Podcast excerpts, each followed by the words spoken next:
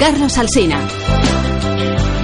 La sintonía de la información de la mañana de la que despierta a este país con el tino, el criterio y los comentarios de Carlos Alsina. Hola otra vez, Carlos. Así, con humildad y con modestia. Claro, sí, me gusta. Yo. Un tipo inteligente. Un tipo inteligente se titula Tu Tintero hoy, ¿no? Sí, eh, es un buen título, se, me ocurre. Pues mira, os quiero hablar de un, de un... Es verdad, es un tipo verdaderamente inteligente. Quizá es el más inteligente del mundo. En su categoría, digamos, que esto es lo que hay que explicar. Se llama Chaser y se apellida... Bueno, apellido no tiene en realidad. Tiene raza. ¿eh? Tiene raza, es Border Collie. Eh, tiene género, es femenino, es una chica, es una perra y tiene ya una edad bastante respetable de 11 añazos. Claro, como camina a cuatro patas porque es un perro, pues hay gente que dice no será tan inteligente, ¿no? Como si caminar erguido fuera una prueba de inteligencia, ya ves tú. Pero Chaser es una celebridad que hasta tiene un libro que no lo ha escrito ella, pero, pero casi, ¿no? Está considerada de verdad la perra más inteligente del mundo. Aunque igual deberíamos decir la perra con mayor vocabulario del mundo. Porque esto es lo que distingue, lo que la distingue de cualquier otro perro y de muchas personas. Es la cantidad de palabras que entiende Chaser. Ayuda que sea Border Collie, porque eh, resulta que esta es una raza, es la más utilizada en el pastoreo, por lo mucho y lo rápido que aprenden estos, estos perros. Pero sobre todo ayuda que cayera en casa, siendo un cachorrillo, en casa de este señor que se llama John Pilley, es un profesor de psicología jubilado, que a sus 86 años ha convertido a Chaser en lo que hoy es. Es una máquina de separar juguetes.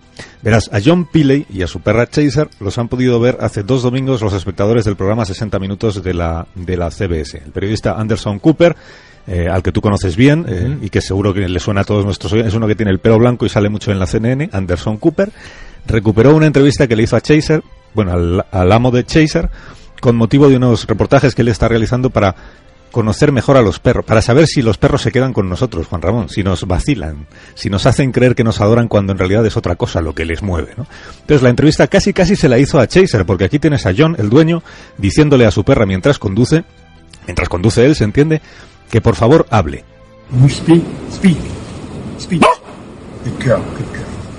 ¿Ves cómo ella habla? Habla. Pues ella hace wow. Tú dirás, vaya cosa. Enseñas al perro a decir wow cuando tú le dices habla y asunto arreglado, ¿no? Bueno, vamos a complicar un poco la cosa. Pongamos que tú tienes una pelota de tenis y se la lanzas a tu perro. Y le dices, tráemela. Si el perro ha salido espabilado y obediente, aprende y te la trae y tú disfrutas muchísimo haciendo la exhibición ante tus vecinos, ¿no? Tráemela y te la trae. Pero, ¿y si tienes una pelota de tenis y una pelota de fútbol? Y están ahí las dos juntas y tú le dices, tráeme la de fútbol. ¿Cuántos amos que estáis escuchando este programa podéis presumir de que vuestro perro coge la pelota acertada? ¿Y si en lugar de dos pelotas tienes cinco juguetes distintos? ¿O si tienes diez? ¿O si tienes veinte? ¿O si tienes cincuenta? Chicken, chicken, chicken. Where's chicken? Yes, good girl. Figure eight, figure eight. Good girl, that's figure eight. Esto es lo que Chaser sabe hacer, diferenciar entre un montón de juguetes repartidos ahí por el suelo, eh, diferenciar cuál es el que le está pidiendo su amo. ¿Entre cuántos juguetes? Pues mira, Anderson Cooper, el periodista, le pidió permiso a John Pilley para volcar todo el armario de juguetes que tiene el perro, la perra, y contarlos. Y le han salido 800 muñecos de peluche, 116 pelotas y 100 muñecos de plástico. Tiene más de mil objetos distintos con su nombre escrito con rotulador y Chaser es capaz de acertar en el 95% de los casos. Entre más de mil objetos por su nombre. Claro, cuando su pericia fue contrastada científicamente y lo publicó en una revista especializada hace unos años, la perra empezó a ser una celebridad. Entonces los programas de noticias querían entrevistarla, queríamos entrevistarla a todos, y todos acababan haciéndole la misma pregunta. Al amo, me refiero. Que es, ¿cómo supo usted que su perra sabía tantas cosas? Y aquí es donde el amo, este psicólogo jubilado, aporta su tesis, que es muy interesante. Dice, no es que los perros sepan, es que los perros aprenden como los bebés. Esto segundo es lo importante, como los bebés. ¿Qué significa? Pues vamos a ver, ¿cómo haces tú que un niño aprenda el nombre de las cosas? Pues enseñándoselo. ¿Cómo haces que aprenda a distinguir una pelota de un sonajero? Pues explicándoselo hasta que se lo aprende. ¿Cuándo es más receptivo el niño a aprender palabras? Cuando es pequeñajo. A Chaser empezaron a enseñarle palabras cuando tenía dos meses.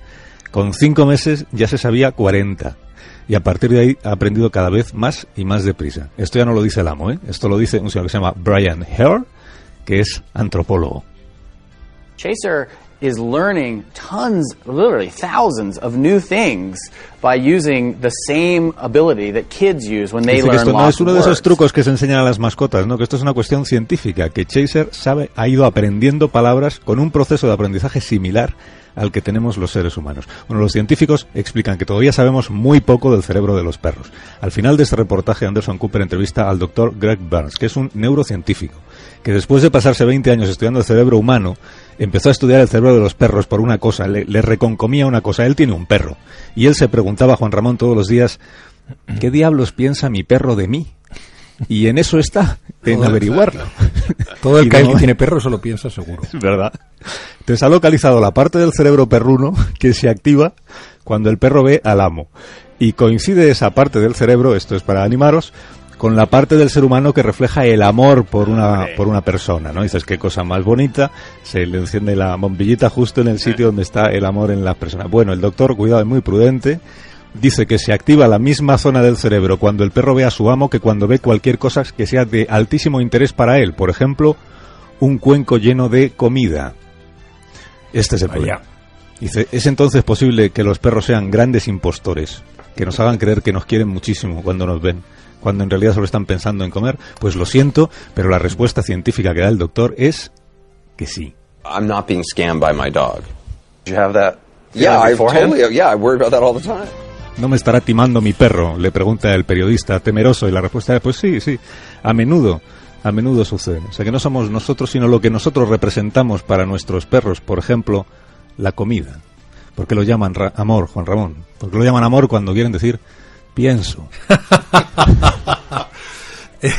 Hasta mañana, Carlos. Hasta mañana, adiós.